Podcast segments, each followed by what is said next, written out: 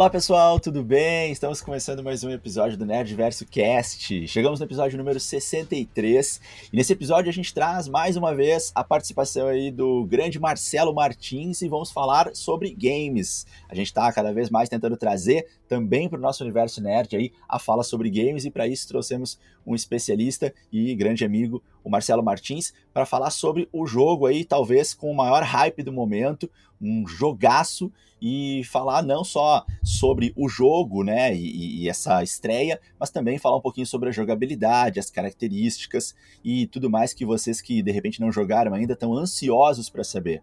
Mas antes de mais nada, deixa eu receber então aí o meu parceiro, meu colega, Marcelo Martins, seja bem-vindo. Como é que tá, Marcelo? Tudo e aí, bem? Digueira, beleza, cara? Tranquilo? E aí, pessoal, tudo certo? Tudo bem? Que queria agradecer, né, em primeiro lugar, cara, o convite de novo participar aí e vamos firmando essa parceria agora, falar, porque para mim, bah, falar sobre o jogo é uma coisa que eu faço sempre, assim, é o natural, né? Então, e falar de um jogo como Elden Ring, esses jogos do tipo do Elden Ring, pô, tô viciado nele desde a semana passada e vai ser muito legal ter esse espaço pra gente falar sobre ele aí, cara.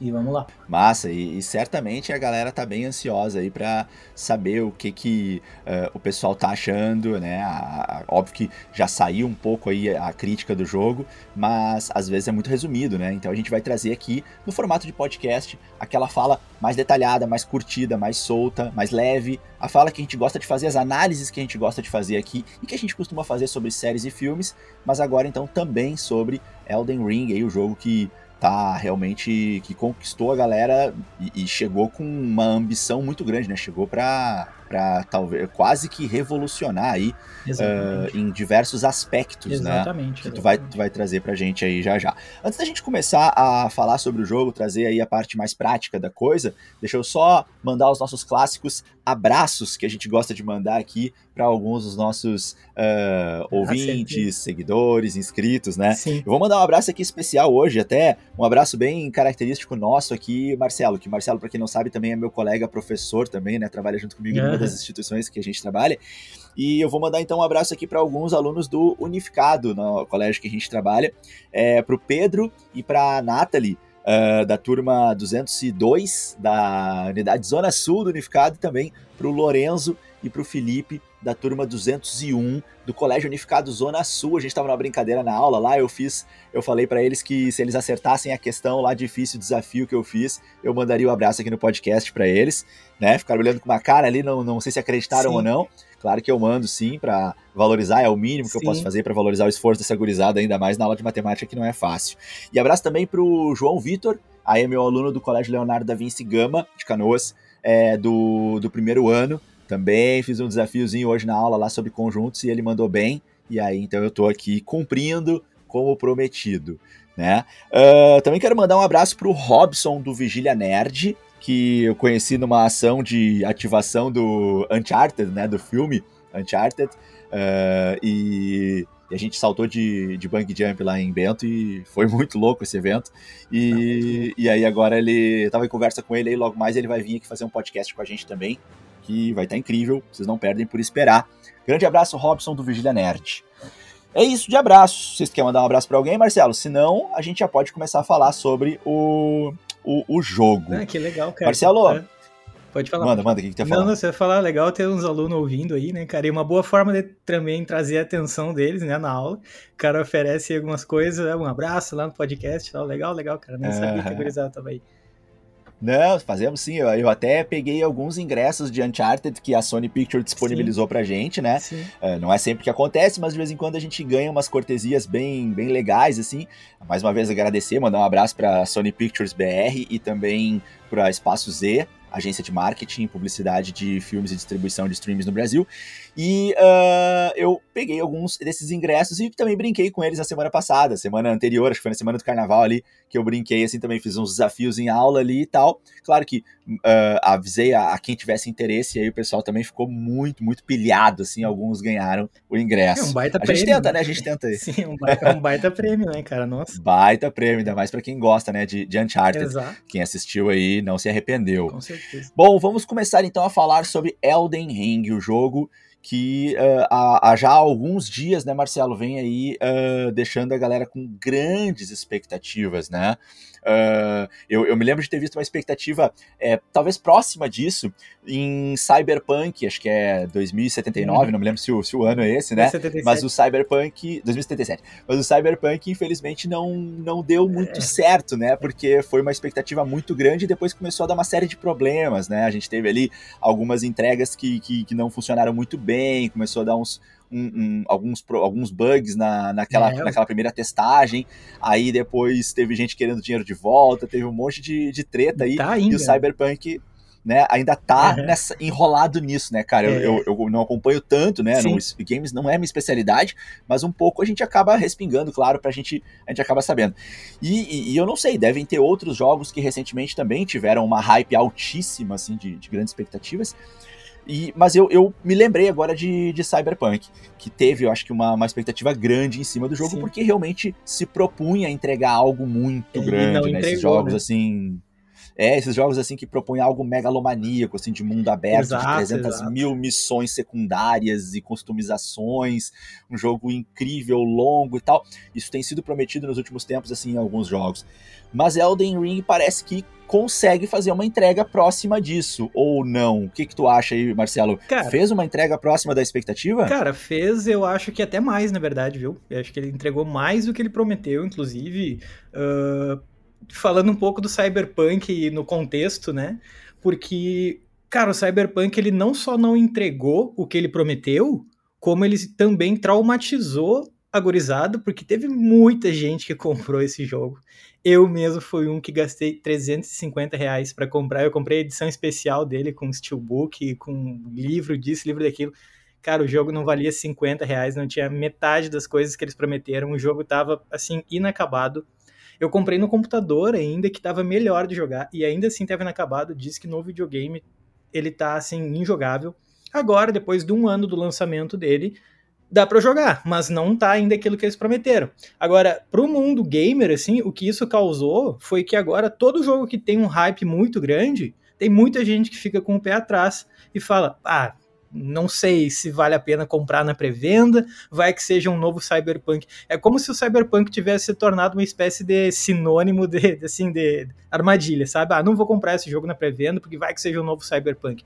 E tinha gente assim com Elden Ring, tinha muita gente falando que, ah, não vou comprar na pré-venda.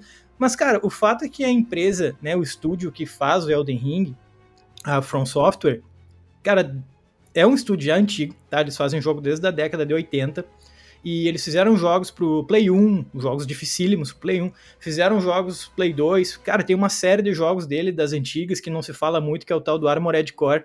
E tem um 4 ou 5 Armored Core. Fizeram os jogos, são jogos muito legais. Em 2009 eles fizeram um jogo chamado Demon Souls, que meio que revolucionou a jogatina. Em 2011 veio Dark Souls, revolucionou mais ainda a jogatina. Então eu tava assim nesse hype do, do Elden Ring, eu falei, cara, a From Software é uma empresa que tem um padrão de qualidade, sabe?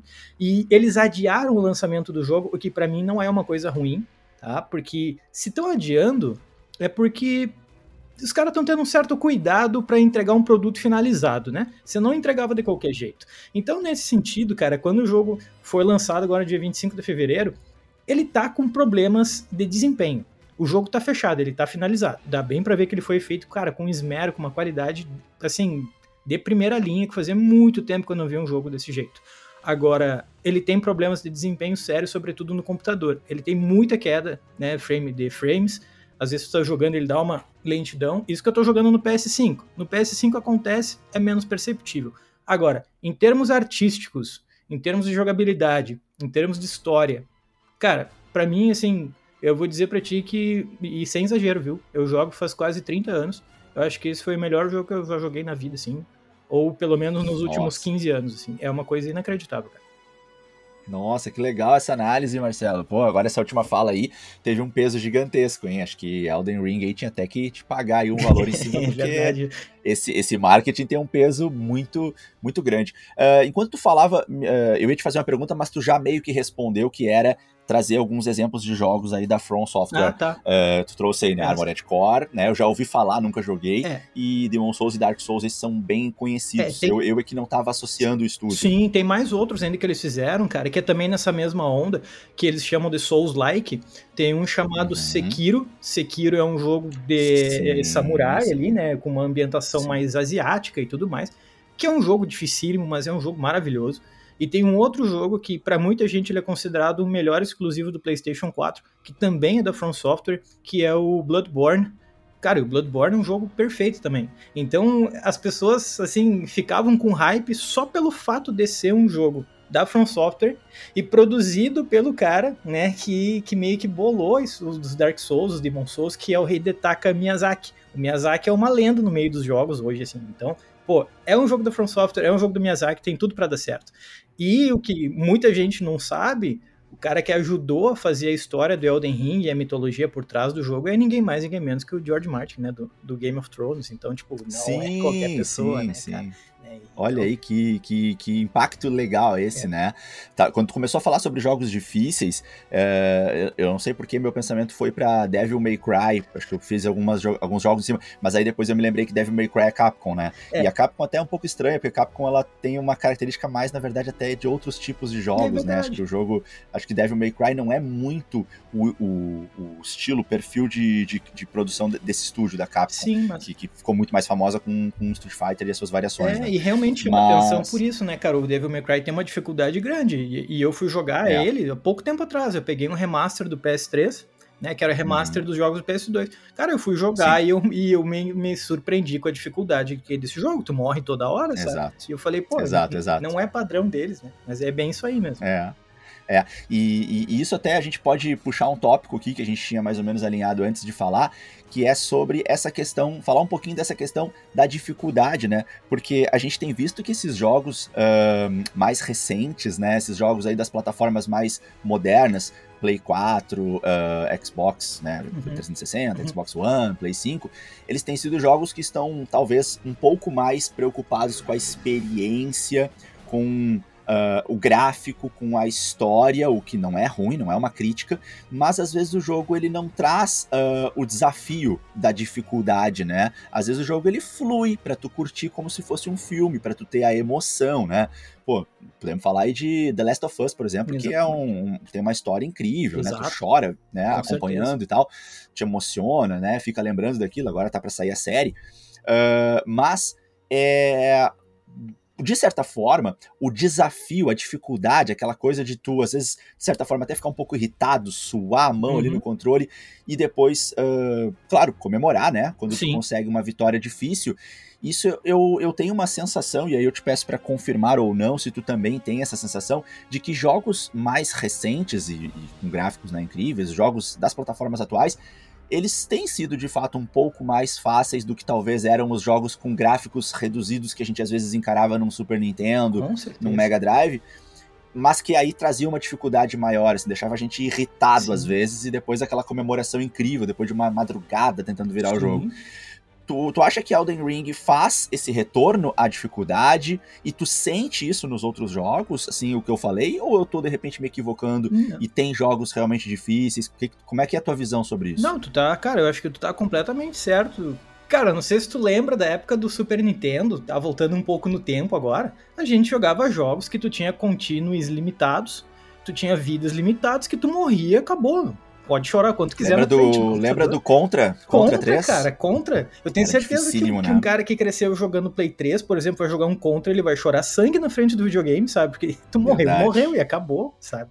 tu tinha que meio que decorar, né, assim, os movimentos do, do jogo depois de morrer trocentas vezes para ter alguma chance e ainda por cima performar bem no reflexo. Né? Exatamente, né? cara, exatamente. Então é, é, a gente cresceu jogando esses jogos que eram extremamente difíceis e ali no Play 3, na geração do Play 3, na geração do, do Play 4, do Xbox 360, né, do, do Xbox, é, enfim foi indo, cara, e parece que os jogos foram diminuindo, parece que ficar mais acessíveis para vender para um público maior.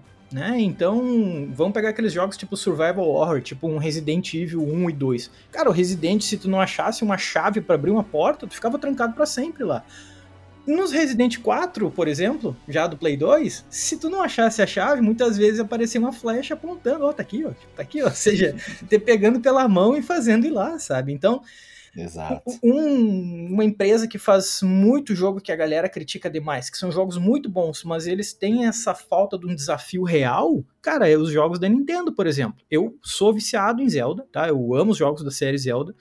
Mas eles não. Eu não sinto que é um desafio nesses jogos que tu vá suar para matar um, um chefe, sabe?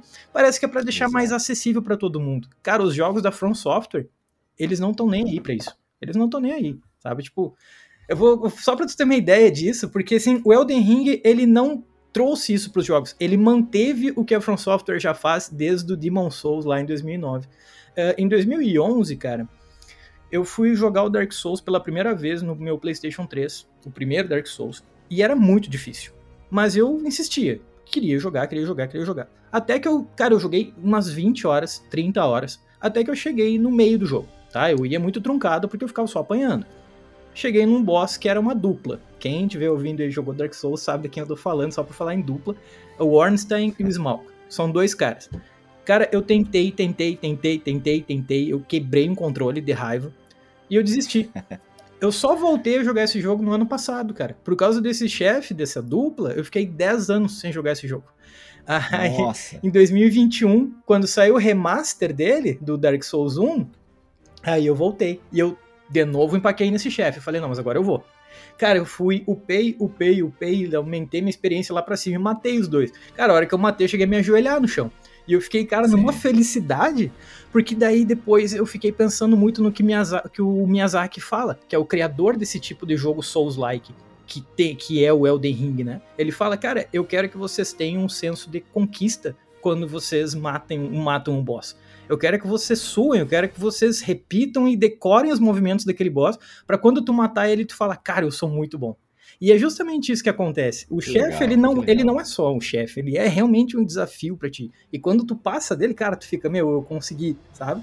Tem pessoas que levam uhum. dias, tem pessoas que levam horas, tem pessoas que levam semanas, cara. E no meu caso do Dark Souls 1 foi 10 anos, né, para conseguir Nossa. voltar e passar daquilo ali. Então, esse é o grau de dificuldade. E o Elden Ring tem História isso também. Massa. É, o Elden Ring tem isso. Agora, assim, em comparação ao Dark Souls 1 e ao Dark Souls ao 3 de repente, mas o 1 de fato, o Elden Ring é mais fácil.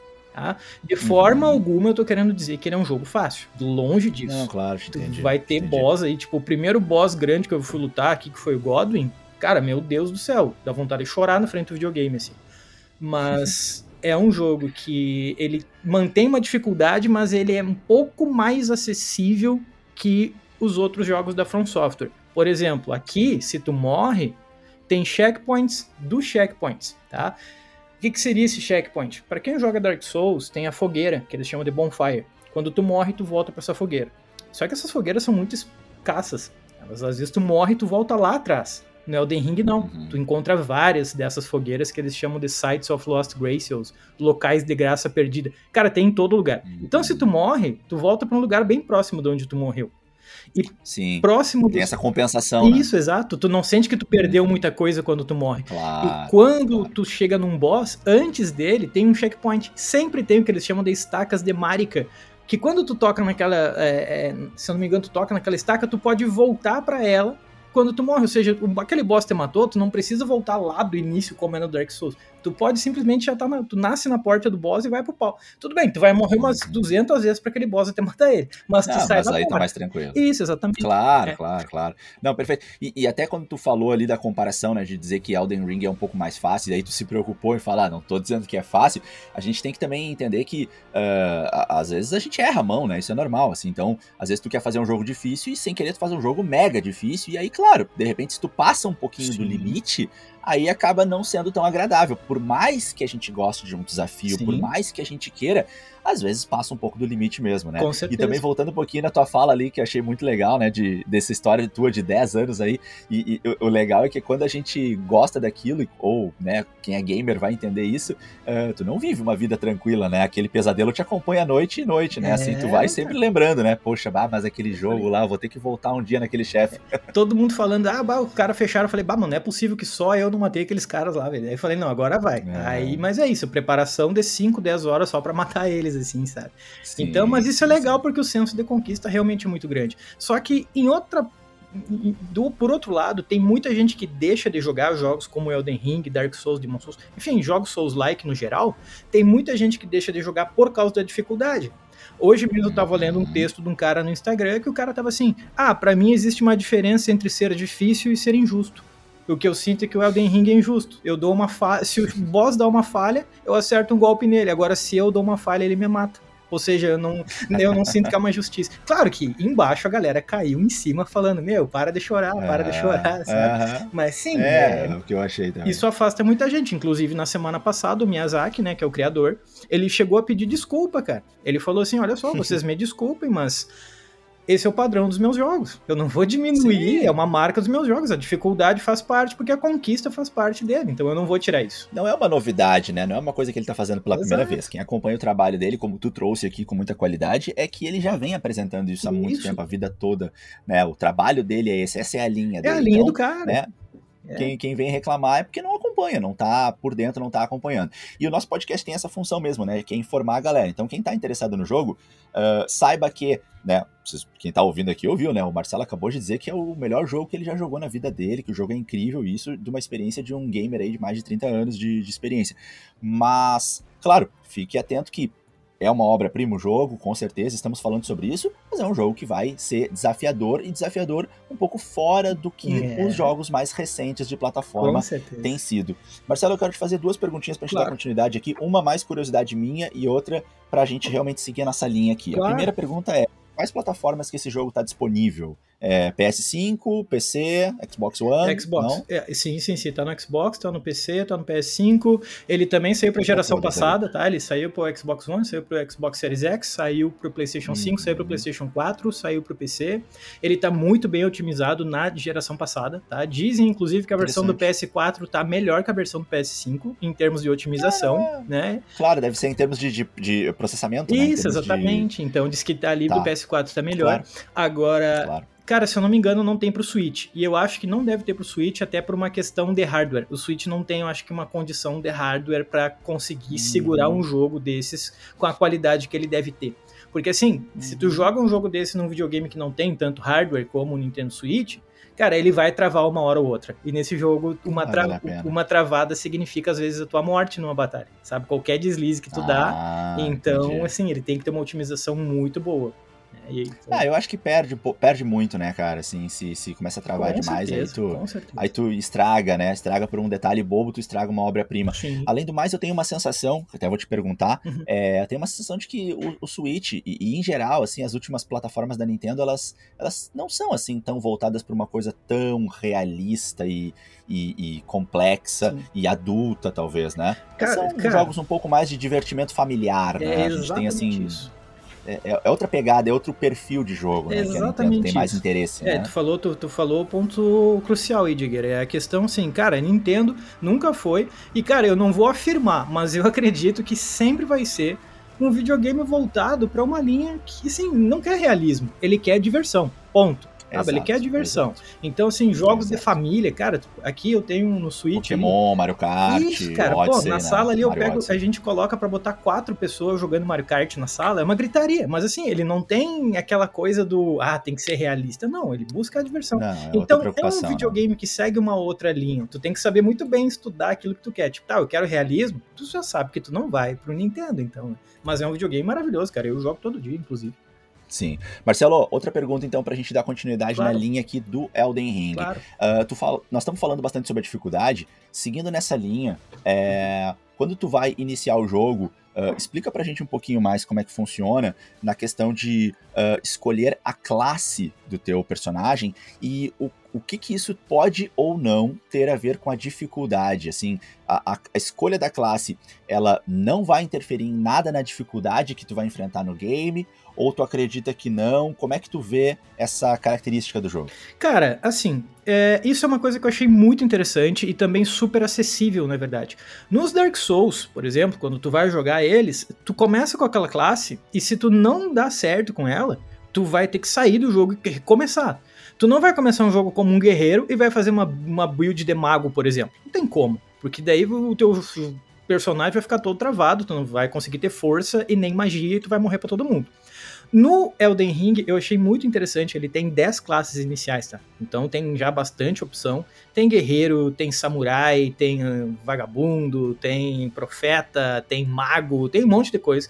Eu comecei jogando de samurai, mas agora eu sou um cara que começou jogando de samurai, mas, cara, eu tô jogando com uma. com uma.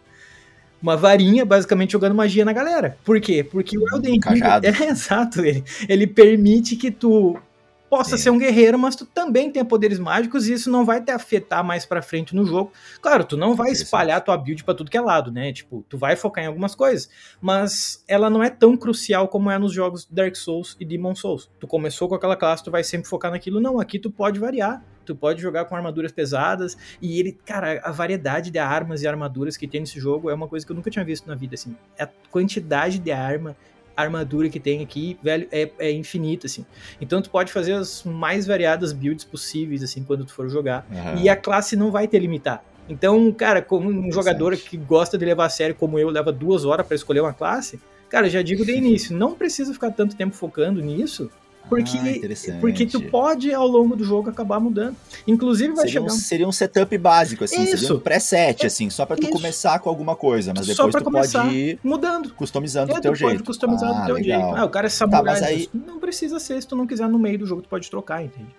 Tá, mas aí olha só, hum. se tu inicia com uma classe que tu escolheu, ela não vai daqui a pouco diminuir teus atributos se tu começa a investir numa outra área. Por exemplo, tu entra com uma classe mais de guerreiro que é, teoricamente iria para o combate mais Sim. ali no front, né? E daqui a pouco tu começa a investir em armas e habilidades. Não sei se estou falando bobagem, eu não joguei sim, o jogo, sim, mas tu começa a investir, digamos que numa customização mais à distância, de, de lançar spells, uhum. né? De atirar algumas magias. Uh, isso não vai te uh, punir em de repente a, a, a, os atributos dos teus ataques. Tipo assim, tu não tá investindo na tua classe, então tu não vai ter uma bonificação, tu não vai ter um dano alto, tu não vai ter, não. sei lá, uma velocidade de disparo. Não, pior é que não, cara, porque o que que acontece? Quando tu pega, ver, então. É, quando tu pega uma classe guerreiro, por exemplo, ele vai começar com fé em inteligência, obviamente, mais baixa que o mago, tá? Ele vai começar com 11, por exemplo, o, é, com 9. Tá o mago começa com 11 ou 12. Só que assim, Sim. sempre que tu passa de level nesses jogos, que tu mata os monstros lá, tipo no Dark Souls, tu mata e ganha experiência em forma de alma. No Bloodborne, tu mata e ganha experiência em forma de sangue. No Elden Ring, tu mata e ganha experiência em forma de runa. Quando tu junta runa suficiente para passar de level, é tu escolhe os atributos que tu quer subir. Então tu pode muito bem ser um guerreiro, mas a hora que tu passa de level, tu pode aumentar só a tua fé e experiência para aumentar a tua mana. Ou seja, tu não é ah, obrigado entendi. a aumentar a força, o jogo não vai aumentar para ti, é tu que decide, sabe? Então tu pode entendi, começar entendi. com uma classe e focar em outros, tu não vai ser penalizado por isso. E isso é legal porque dá uma gama, uma possibilidade maior para quem tá jogando, né? Sim, sim. Logo, logo ali, tu, isso já não tá mais influenciando. Tu já customizou e levou teu personagem na direção que tu quer, né? Isso, exatamente, exatamente. O cara pode ser um samurai que joga magia, sabe? Pô, isso é muito louco, é muito legal. Traz possibilidades muito legais. Interessante. Marcelo, uma pergunta um pouco diferente das que a gente tem falado até agora, mas que acho que é legal para ilustrar para quem uh, conhece pouco sobre o jogo, e é o meu caso, por exemplo, né? Eu conheço mais das conversas que eu tive contigo. Uh, esse jogo, tu enxerga nele influências de outros games, ou talvez até tu tem conhecimento, porque isso de repente foi divulgado na mídia do estúdio, do próprio Miyazaki. Que, quais são as influências que tu percebe que estão mais claras aí dentro desse jogo? Cara, eu não vou colocar as influências, vou colocar a influência. Ele tem uma influência visível de um jogo que, na minha concepção, revolucionou o mundo dos jogos há uns anos atrás, que é o Zelda o Breath of the Wild, que é o do Wii U e do Switch. Aí sim, cara, sim, é, é, um pouquinho perceptível, é, é perceptível como o Elden Ring ele bebe um pouco, na verdade, bebe muito do Zelda Breath of the Wild. Inclusive, quem tá jogando sempre fala, cara, Elden Ring é quando Dark Souls encontra Zelda Breath of the Wild. É uma mistura dos dois, assim. Traz a dificuldade, ah. a mecânica de combate dos Dark Souls, mas ele tem aquela exploração do Zelda. E eu acho que a fusão dessas duas influências, cara, é, acaba de certa forma elevando os jogos de mundo aberto a um patamar nunca antes visto, assim. Então, a partir de agora, os caras que fizeram jogo aberto, de mundo aberto, eles vão ter que se esforçar demais para conseguir manter esse mesmo grau de qualidade que o Elden Ring trouxe ainda. Então, ele pega um jogo como o Breath of the Wild, que já é muito bom, e consegue transformar em algo único, assim, cara. Então, pá, eles acertaram demais a mão nesse jogo aí, nossa senhora. Legal. E aí, nessa questão do, do jogo em, em mundo aberto, uh, qual é a tua visão assim sobre uh, a quantidade de jogos que hoje estão surgindo com essa característica. É, eu falo isso porque eu tenho uma sensação, e, é, eu posso estar muito enganado porque realmente eu parei no tempo, tá? Assim, eu, eu não joguei jogos da geração do Play 4 e da geração do Play 5, Sim. salvo quando vou na casa de algum amigo, a gente faz uma game night, assim, mas isso tem sido muito raro Sim. com o trabalho hoje em dia. Claro. Então, assim, eu parei um pouco, mas eu tenho uma sensação que hoje é a maioria dos jogos estão sendo, ou pelo menos muitos estão sendo lançados com uh, essa, essa característica, né? Mundo aberto. E o, qual é a tua visão sobre isso? Tu acha que eles estão sendo produzidos em excesso? Tu acha que é uma tendência que agradou e que vai acabar sendo quase que uma regra? Como é que tu vê isso? Cara, isso é, pô, essa pergunta é até polêmica, assim, porque tem muita gente que discute isso. Mundo aberto, há, há sei lá, 10 anos atrás, era uma coisa assim linda, maravilhosa, uma novidade. Nossa, tu pode fazer o que tu quiser, a hora que tu quiser. Sabe qual é o primeiro mundo aberto que eu conheci? É. Nem sei se dá pra chamar assim, foi Super Mario 64. Ah, olha aí, olha aí. Pô, Super Mario 64 é um clássico, velho. Né? É, que, que tu podia ir em todas as direções, é, assim, tu não precisava necessariamente seguir o que era para fazer. Isso, né? exatamente. Bate, aquilo dá um senso de liberdade, mas olha de quando é o jogo, né? Esse aí dá de 98, 99, Nossa, eu acho, né? Imagina. Isso aí, é, por aí. Só que assim, tem um jogo para mim que ele alçou novos patamares no mundo aberto há uns 10 anos atrás ou mais, que foi Assassin's Creed. Qual é o problema disso? Cara, começou a surgir tanto jogo genérico depois para seguir essa mesma cópia do mundo aberto que começou a se tornar maçante.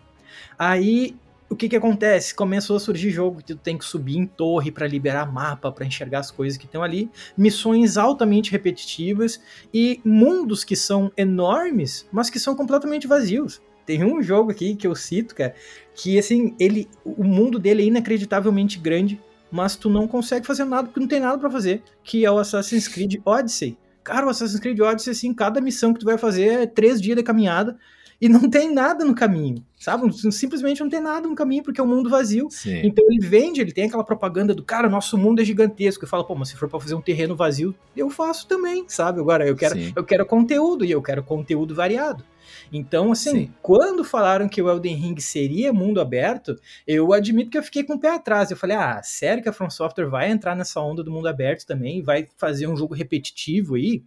Ah, um outro que alçou o mundo aberto a novos patamares, eu acho que foi o Witcher, cara. Tu deve ter ouvido falar do Witcher 3. Claro. Witcher claro, 3, Witcher cara, 3. é um jogo enorme, mundo aberto, mas ele tem side quests profundas, ele tem uma variedade de jogabilidade. O GTA V, né, tem aquela jogo, tu faz o que tu quer naquela cidade, tu faz e com uhum. qualidade, né? É, a Sim. qualidade daquele jogo é absurda, mas é um jogo de 2013. E aí tem muitas uhum. cópias genéricas que são repetitivas. E quando o Elden Ring soube que era mundo aberto, eu falei, ah, só que falta ir nessa onda.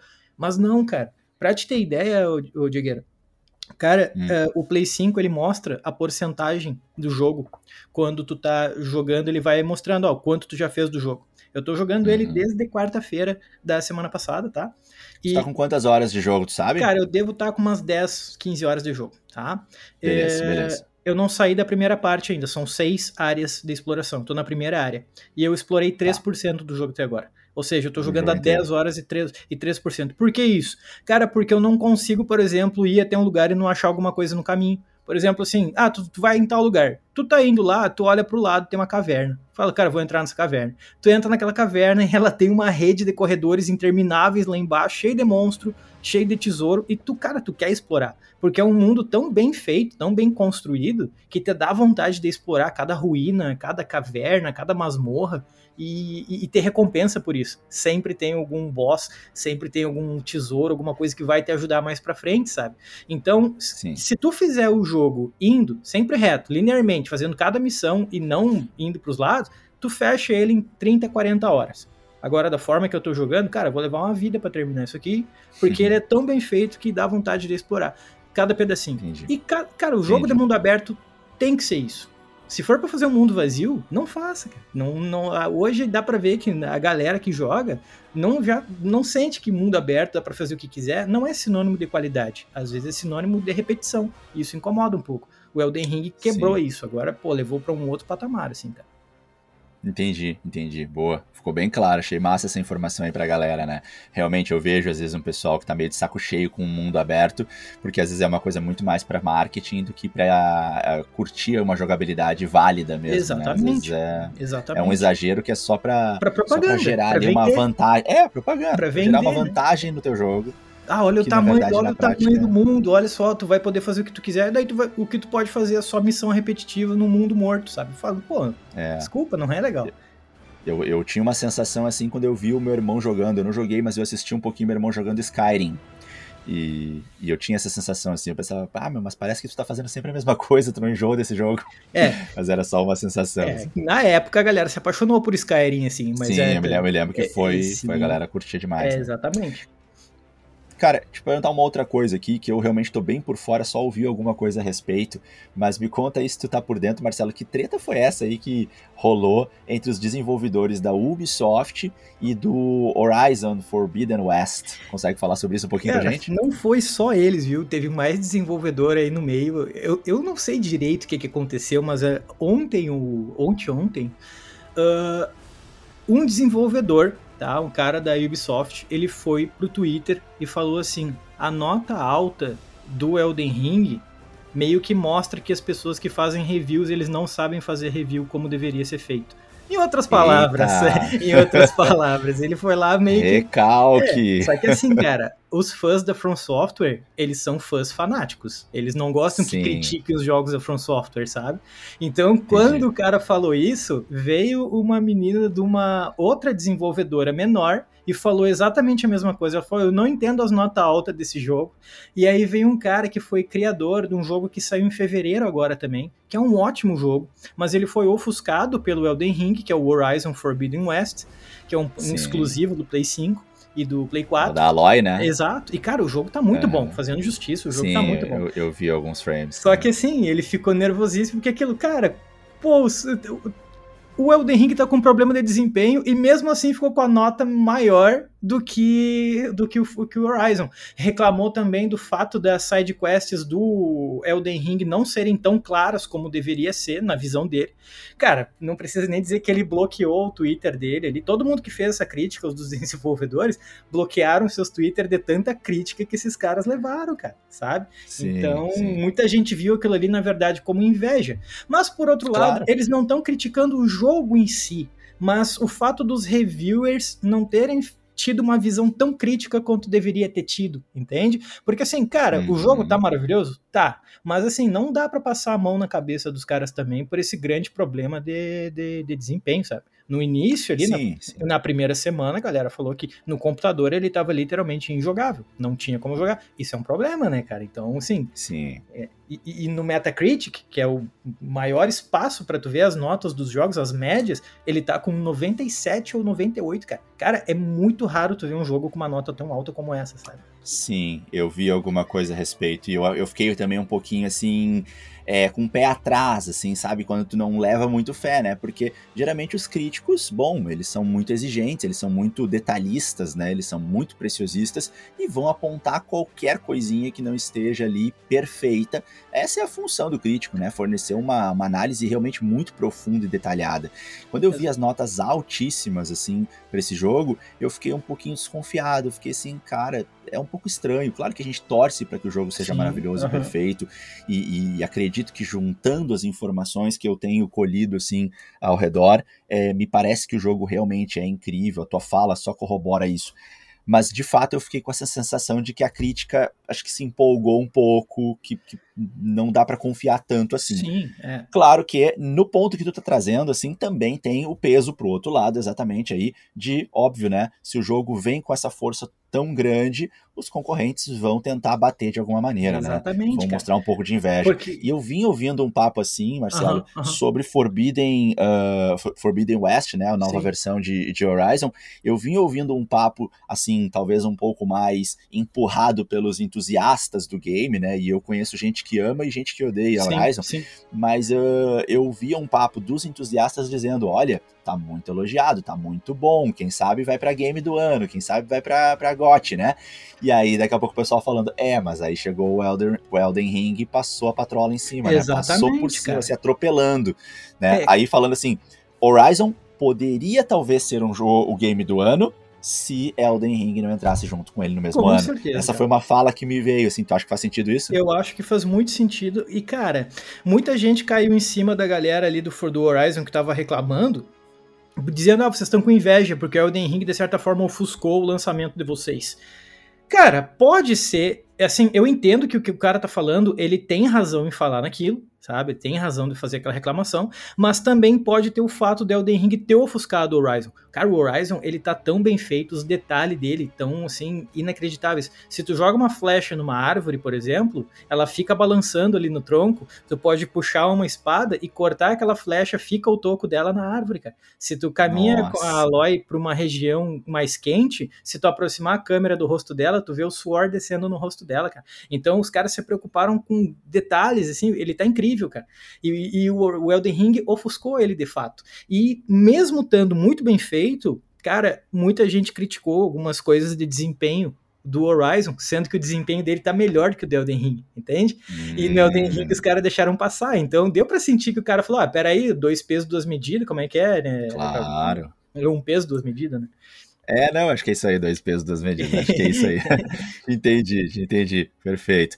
Uh, bom, eu, uh, eu tô procurando aqui alguma, alguma outra pergunta que ficou para trás aqui, Marcelo. A gente falou bastante da dificuldade. Eu ia te perguntar se tu acredita que é, que tu acha que deveria existir um modo fácil nesses jogos. Vou manter não, a pergunta não. só pra gente não deixar de falar nisso. Não, tu acha de, que precisa? De forma alguma, cara. De forma alguma, porque assim. Não tem necessidade. Ah, eu gosto de jogo fácil. Cara, então não joga. Procura outro. Tem tanto, tem tanto jogo aí para jogar. E tem que manter Sim. esse padrão, cara. Tem que manter o padrão, Sim. porque assim, é a conquista. É, é tu lutar, é tu suar para vencer. É isso que, que é a marca de qualidade desse jogo, entende? Então tem que Sim. ter isso aí.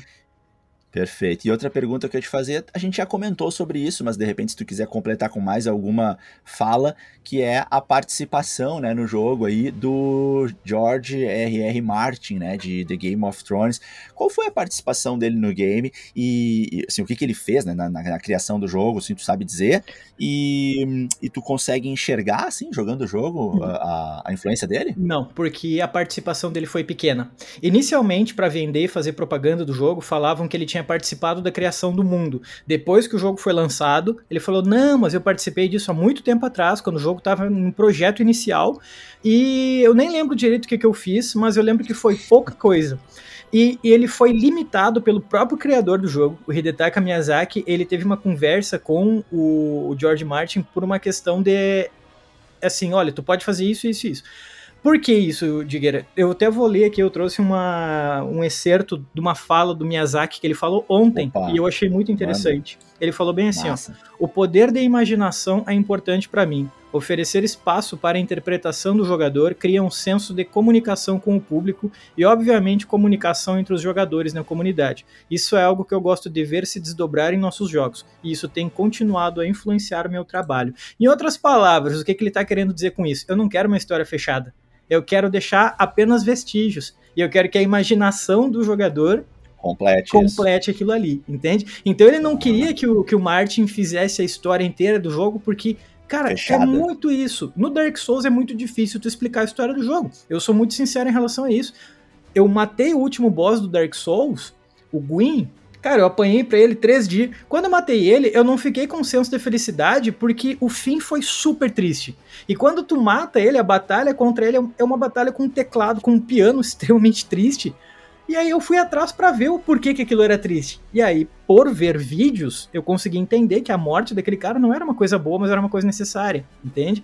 No Elden Ring, cara, é a mesma coisa. Se tu não for atrás da história, se tu não ficar lendo os excertos e vestígios que tem pelos cantos do mapa, o jogo ele não vai te puxar pelo braço e te mostrar. A história do jogo é isso. Tu tem que descobrir por conta ou ir para algum vídeo e uh, ver alguém falando, explicando, porque senão tu não vai entender. Agora, isso é, ah, tem muita gente que fala: "Ah, os caras construíram do, os caras ficou mal construída a história do jogo". Não é que ficou mal construída, é uma história muito completa e muito complexa. É só que eles deixam espalhados para que tu procure aquilo ali por tua conta, né? E se tu não achar, o problema é teu, mas a história tá lá. Entende? Claro, e é um, perfeito, é mundo muito rico. Muito legal. E isso deixa o jogo único, né? É um tipo de jogo único. Tu tá lutando ali, às vezes tu não sabe por quê. Daí depois tu vai atrás, tu lê alguma coisa no jogo e tu fala, ah, entendi por que isso. Sabe? É muito legal. A história é quase tu que faz. Muito bom, muito bom. Ah, eu, eu adorei essa ideia, achei muito massa isso. É? para quem gosta de se envolver, né? Porque daí tu se apaixona pelo game e, e quando tu termina de jogar, não, não precisa encerrar aí, né? Tu ainda pode buscar na comunidade novos entendimentos, isso. completar a tua percepção do jogo, isso é muito massa. Que nem quando tu termina, às vezes, uma série misteriosa e daí depois tu vai pros fóruns e vai pras discussões Exato, assim, com a galera para tentar ampliar um pouquinho a tua percepção. Sim. Eu acho isso fenomenal. Cara, lembra nas antigas, no Lost? Quando tinha Lost, a galera, é, cara, ficava tudo em aberto, era todo mundo discutindo. É isso que o Miyazaki exatamente. fala, né? Porque, cara, tá em aberto, vai lá discutir o que tu acha que é, entende? E isso gera realmente uma comunicação entre os desenvolvedores e o público. Eu acho isso único, acho isso muito legal, cara.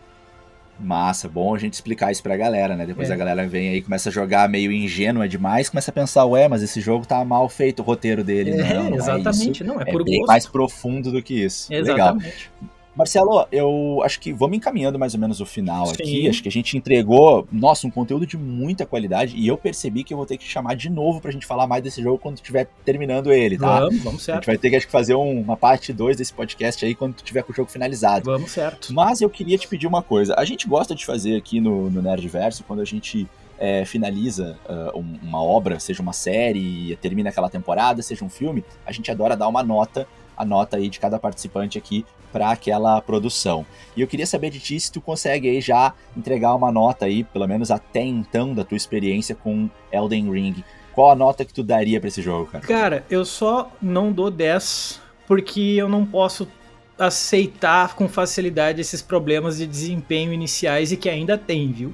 Aí eu dou nota 9, certo. cara. É só por isso. Porque em termos de jogabilidade, dificuldade, história, todo o resto, gráfico bonito, Cara, tá muito bom. Tá, assim, é, é, muito, muito bom. Recomendo demais. Joga, não vai se arrepender. É um jogo maravilhoso. Maravilha, maravilha. Espetacular, hein? Olha, a, a, tua fala, a tua, o teu testemunho aqui sobre o jogo foi incrível. Deu muita vontade aqui, cara. Assim, eu, que massa, que eu fico com muita vontade. Tenho, tenho a, a sensação fortíssima de que quem estiver ouvindo esse podcast aqui agora com a gente realmente vai ficar cada vez mais pilhado. Ui, vale Mas então é isso, a gente a gente está entregando aqui para vocês uma análise ainda um pouco superficial, porque, né, o, o Marcelo mesmo disse, ele explorou 3% do game, mas esses 3% aí já custaram bastante horas aí e, e, deter, e determinação, e só com essa experiência já deu para mostrar aí que o jogo realmente está entregando muito e até mais do que o hype esperava esclarecemos para vocês aí sobre a entrega do jogo, como que foi, a questão de adiar a entrega, falamos sobre a questão da dificuldade e como que a, o estúdio uh, apresenta isso já, não é de hoje, como que a gente enxerga isso. Sobre o roteiro, falamos um pouquinho da questão das notas e como que tá, outros estúdios participaram disso, né, e o envolvimento até polêmico. Enfim, trouxemos para vocês aí uma análise para que vocês possam ter uma boa visualização do que esperar aí de Elden Ring. Marcelo, vou agradecer muito aí a tua presença e pedir aí as tuas últimas palavras em despedida para a gente finalizar. Eu que agradeço aí, cara. Pô, de novo a participação, é, agradeço o convite e é isso aí. Quando quiser papo sobre o jogo, só chamar, vamos, vamos em frente. O pessoal que tá ouvindo aí, cara, joga, vale muito a pena. Vai morrer, mas não desiste porque vale a pena seguir jogando. É um jogão mesmo, né? Fazia muitos anos que não tinha um jogo com tanta qualidade assim. Vale a pena demais. E valeu a todo Maravilha. mundo. Maravilha. Maravilha, obrigado Marcelo. Então, gente, a gente vai encerrando por aqui mais um episódio do Nerdverso Cast. Antes, como sempre, eu falo para vocês, interajam com a gente, né? Pode ser lá pelo Insta, que a gente acaba utilizando mais na comunicação direta com vocês, lá no arroba NerdversoCast. Manda pra gente, por favor, é, no nosso direct ou em postagens que a gente faça vinculadas aqui, os teu, a tua a sensação, a tua impressão, o que, que vocês acharam? Gostaram desse episódio? gostaram do game, comenta com a gente, olha, vou comprar, tô muito pilhado, já joguei, tô jogando, tô zerando, tô aqui, tô curtindo isso, não tô curtindo aquilo. Manda pra gente que a gente quer saber o que, que vocês estão achando, o que, que vocês estão pensando. E o principal, o Marcelo, ele tá integrando aqui com a gente a nossa equipe, ele tá participando cada vez mais aí, foi um, um, um convite aí que o Marcelo aceitou de participar com a gente, trazendo esse lado gamer que a gente não estava explorando, mas que a gente sempre gosta, claro que sempre gosta e gostou. Uh, mandem pra gente sugestões. O que, que vocês querem ver aqui no Nerdverso, no podcast, de games, né? De mundo gamer, uhum. notícias, uhum. feiras, uh, lançamentos. Querem ver alguma coisa retrô, querem uma, uma, análise, uma comparação, quer falar sobre uma placa de vídeo nova. O que, que vocês estão afim de conversar? O que, que é o, o, o que vocês estão interessados? Porque aí a gente, claro, vai tentar e atender o que vocês estão mais uh, com vontade, vai entender melhor os gostos de vocês. O Marcelo volta com a gente em blocos dos nossos podcasts e eventualmente também em podcasts especiais, como esse que a gente fez hoje aqui, focado nesse jogão. E eu me despeço por aqui, esse podcast então finaliza. Uh, agradeço mais uma vez a audição de vocês, a escuta e quem está nos vendo aqui no YouTube. Valeu! Não se esquece aí de se inscrever no nosso canal do YouTube e de seguir também o nosso perfil no Instagram. Valeu, galera. Um grande abraço e até o próximo. Tchau, tchau. Valeu, tchau, tchau.